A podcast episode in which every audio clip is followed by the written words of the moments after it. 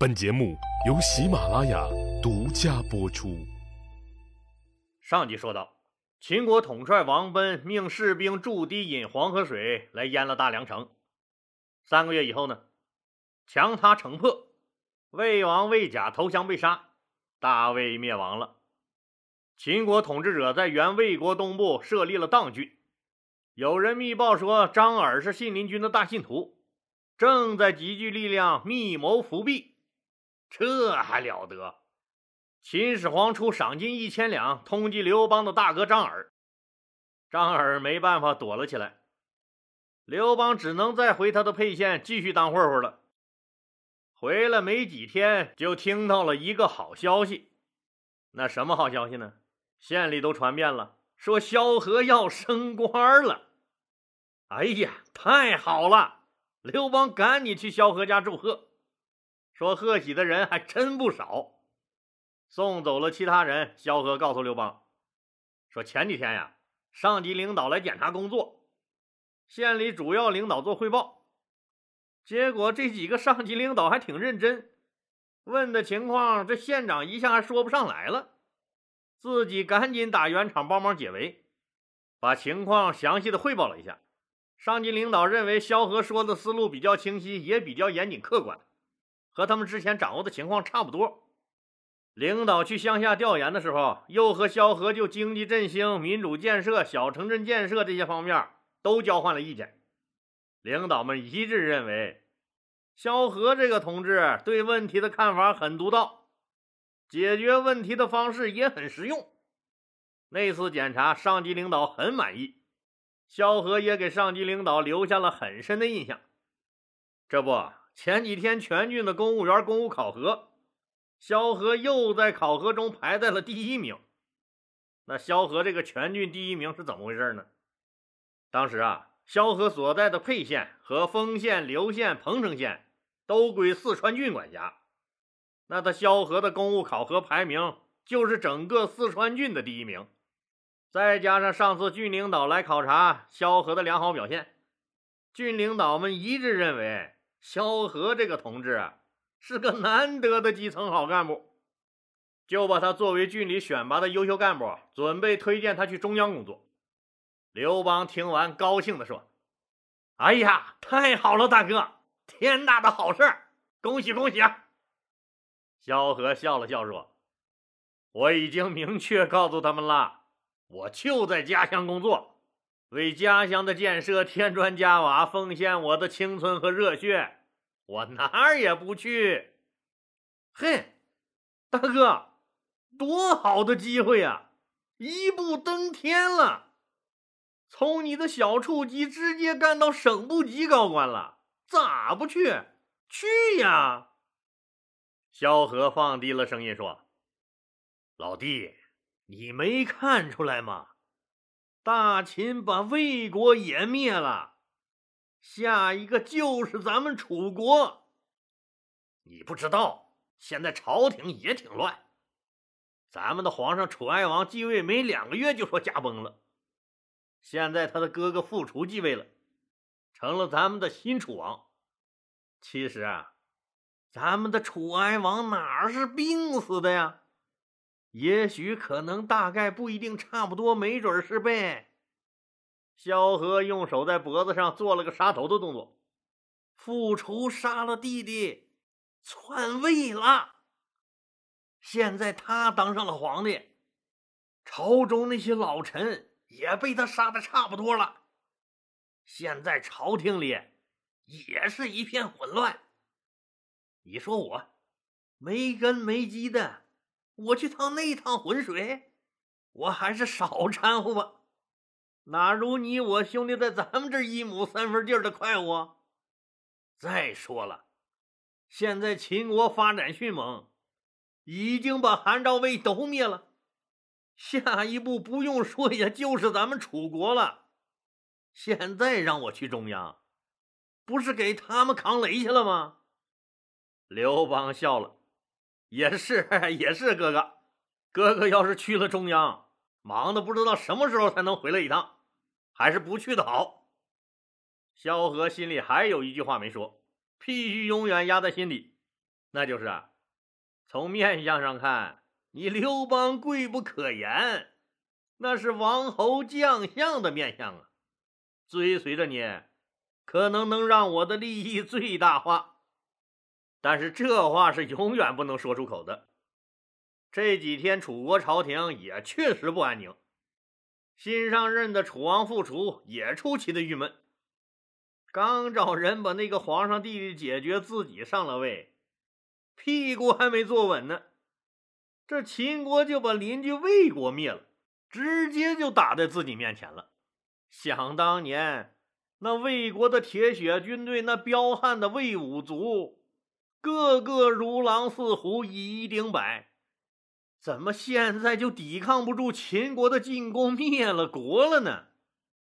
虽然他灭不灭跟我没毛关系，但是他是咱们的邻居，那就关系大了。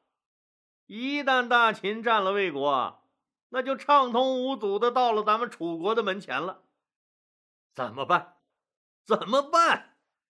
朝堂上大家正议论着呢，前线就有军情来报，说大秦的将领李信、蒙武率领二十万人已经踏上了咱们楚国的土地，两个人兵分两路。李信带兵进攻平舆，蒙武带兵来攻打寝。这个寝是哪儿啊？就是今天的河南沈丘东南部地区。楚皇复楚吓了一跳，这秦军怎么这么快就决定进攻咱们楚国了？情况紧急，众爱卿，谁能替寡人带兵退敌？大臣们，你看看我，我看看你。最后都把目光集中在一个人身上，那个人也不谦让，上前一步，大声说道：“老臣项燕，愿为国解忧，带兵退敌。”这项燕是谁呀？他是楚国的大将军，是楚国最能打的将领。他还有一个身份。就是后来做了西楚霸王的项羽的亲爷爷。当然了，这时候项羽还是小屁孩呢，才七八岁。就这样，大将军项燕喝了誓师酒，领了帅印，赶紧带兵去救援平舆和秦。刚走到半道上，前方来报说那两个地方已经被秦军占领了。现在秦军两队人马正向城府地区集结，准备合兵一处，向纵深进攻我国。项燕命令士兵尾随秦军主力，加紧也往城府地区急行军。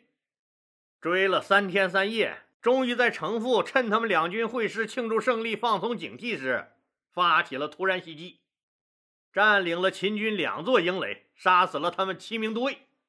秦军死伤无数，李信带兵仓皇逃回了秦国。秦王嬴政听说败了。大发感慨，不听老人言，吃亏在眼前呢。人家王翦将军出征之前就和我说，楚国虽然已经衰弱，但地广人多，还是有一定实力的。要想灭楚国，非六十万大军不可。可你李信呢？你只要二十万大军就能摆平楚国。我还取笑人家王翦老将军，说他老了没有斗志了。人家李信将军那二十万人能干的事儿，你王翦是不是非得六十万人才能干成啊？老将军也闹了个大红脸，解嘲说自己就是老了，不中用了，要告老还乡。我还批准了。你看你们，你们干的这是啥事儿啊？快快快快快快备马！我要亲自把王翦老将军请回来。公元前二二四年，王翦和蒙武率六十万大军再攻楚国。楚国大将军项燕正在家教习八岁的小孙子项羽舞刀弄枪。小项羽虽然枪拿的还不是太稳，但也把一杆霸王枪舞的是有模有样了。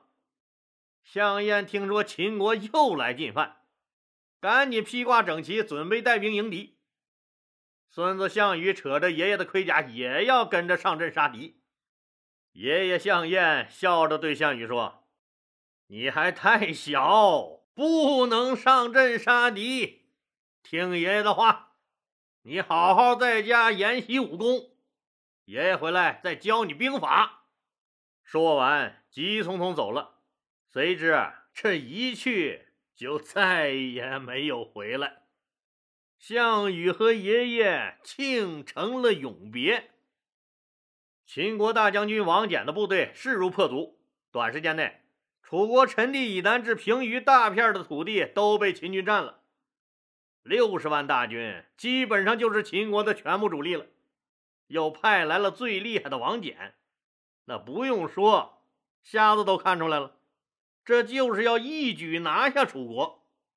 真正到了生死存亡的关头了，楚国也紧急动员。调集全国兵力对抗秦国的进攻，准备与秦军决一死战。你想，楚国都到了亡国灭种的紧要关头了，那真是人人悲愤，群情激昂，誓死保卫祖国呀！王翦一看形势不对，毕竟是在人家地盘上，人家还正激动着呢。这时候交锋，不被打死也估计被打残了。所以决定避其锋芒，采取坚壁固守的方针。不管楚军你怎么挑衅，我就是不出战。反正每天楚军士兵都群情激昂的去阵前，从王翦他老妈开始，把他的家人挨个问候了几十遍，尤其是女性家庭成员。但不论你怎么骂，多难听，秦军就是不出战。每天骂，每天骂，骂的楚军嗓子冒烟，喉咙发炎，自己都没精神了。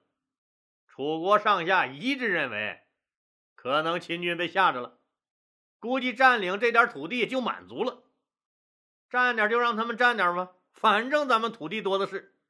楚国于是决定撤兵，王翦就在等这个机会呢。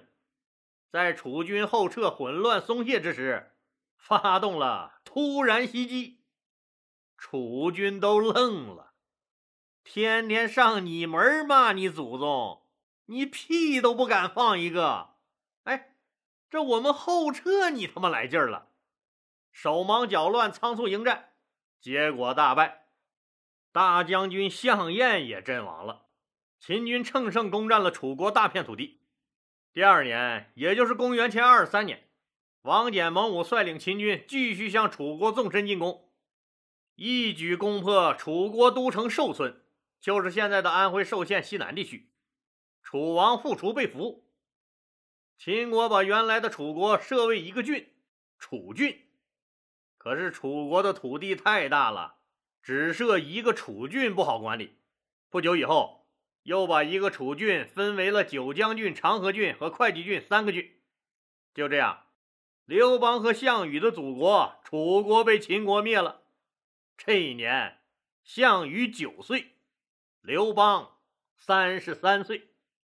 咱们看现在的人，三十多岁离不开娘的多了，三十多了也得爸妈照顾，那啃老的也不在少数，娶一个媳妇儿也当老妈子使唤，每天就知道玩游戏、刷抖音、看个小姐姐，还像个长不大的孩子。那个年代可不一样，人的平均寿命也就四十来岁。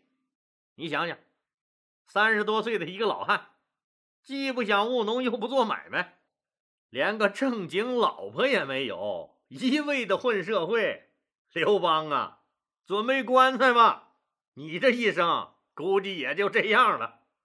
没想到秦国把他的国家楚国给灭了。那对于项羽来说，项家世世代代都是楚国的大将军，是豪门望族。亡国以后，以前的一切待遇都没了。项燕的子孙秦始皇怎么能放过？他们只有仓皇出逃。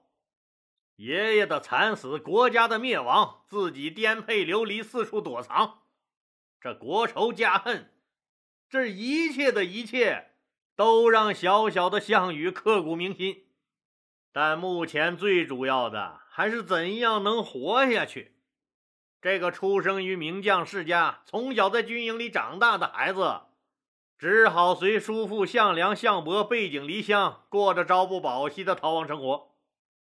小小年纪的项羽那时候就立下了反秦的大志，项羽家族仓皇逃命。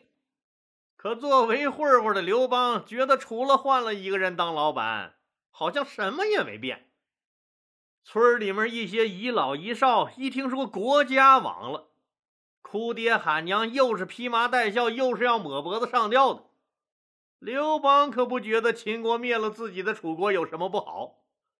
一是因为自己的楚王是卑鄙的残杀了弟弟上位的，皇帝本来就不属于他的。这回被人拉下马踹了个稀烂，活该。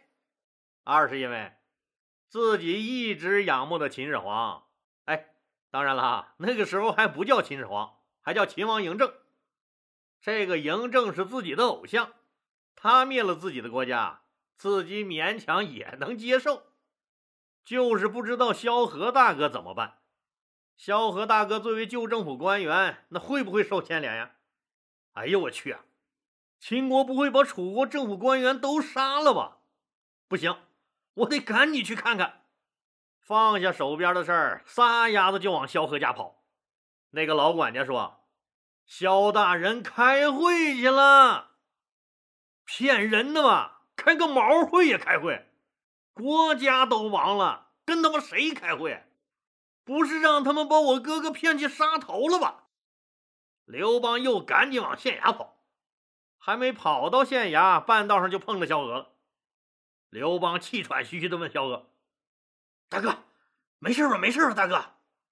萧何摆摆手：“回去再说。”两个人急匆匆回到萧何家里，到了书房，关了门窗。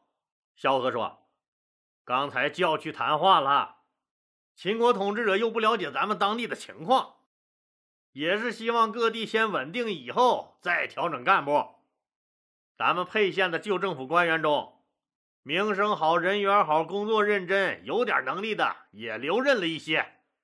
我还是原来那个职位，他们也着急了，准备选拔一些很接地气、那熟悉咱们当地情况的基层干部，来帮助他们新政府管理老百姓。哎，我看你也老大不小了，我觉得这次是个机会，我给你留意一下，看看有合适的部门。我设法运作一下，你就来政府工作吧，吃皇粮。刘邦说：“大哥，我我我哪是那块料啊？再说了，哎呀，我可不想天天在你们大老爷们眼皮底下工作，太麻烦了，多憋屈。我给你留意一下，看哪有合适的地方，我通知你。你正常报名考试。现在可不比往日了啊，我只能暗中帮你使劲儿。”不能让秦国人以为咱们拉帮结派要对他们不利呢。你呀，快走吧。这段时间咱哥俩也不能见面了，等这段特殊时期过去再说。社会就是这样，反正每当政权交替、社会动荡的时候，正是鱼龙混杂、牛鬼蛇神出没的时机。子不就曾经约过吗？三十而立。刘邦显然是没做到。现在改朝换代了，刘邦们这些平日里不为社会所称道、认同的流氓无赖，正好得到了一个出头的机会，旧账一笔勾销，弟兄们皆可借革命重新来过一回。秦灭了楚，那对于楚国的贵族官僚来说，是国家灭亡的不幸和耻辱；对于市井小民的刘邦来说，是莫大的机会。不几天，萧何就让家人捎个话来，说政府马上要选拔一些官吏，有些岗位挺适合刘邦的，让他赶紧去县委组织部报道。他都暗中打了招呼，要是这次能上去，那就直接是体制内的人了，是公务员，那就能吃皇粮啊，多好的事儿！那时候选拔人才是既考文又考武，刘邦虽然说也上过几年学。那也就是对付着能把名字写顺溜了就不赖了，武的他可擅长啊！哎，你说当个流氓没有点看家本领怎么混？你以为一脸横肉、满身刺着带鱼，再挂个镀金的粗链子，你就能混社会？要不是真有两下子，早就被人灭了，不是？所以刘邦一看形势，好嘞，社会混不了了，咱就去公务员队伍里混混吧，好歹有个吃饭的去处不是？由于萧何的暗中使劲儿，刘邦成功的由体制外的混混成为了一名光荣的人民公务员，被任命为沛县下属的泗水亭亭长，成了大秦集团下辖的一个村干部。芝麻大的小官，估计也就相当于现在的村委会主任吧。这一年，刘邦三十四岁了。这个身份是他的转折点，也是他传奇一生的起点。刘邦，你准备好了吗？心有多大，世界就有多大。从这里出发，你将站在舞台的中央，最终登上。历史的最高峰。好了，今天就说到这儿吧，谢谢大家。如果您喜欢我的作品呢，请点击该专辑右上角的订阅键。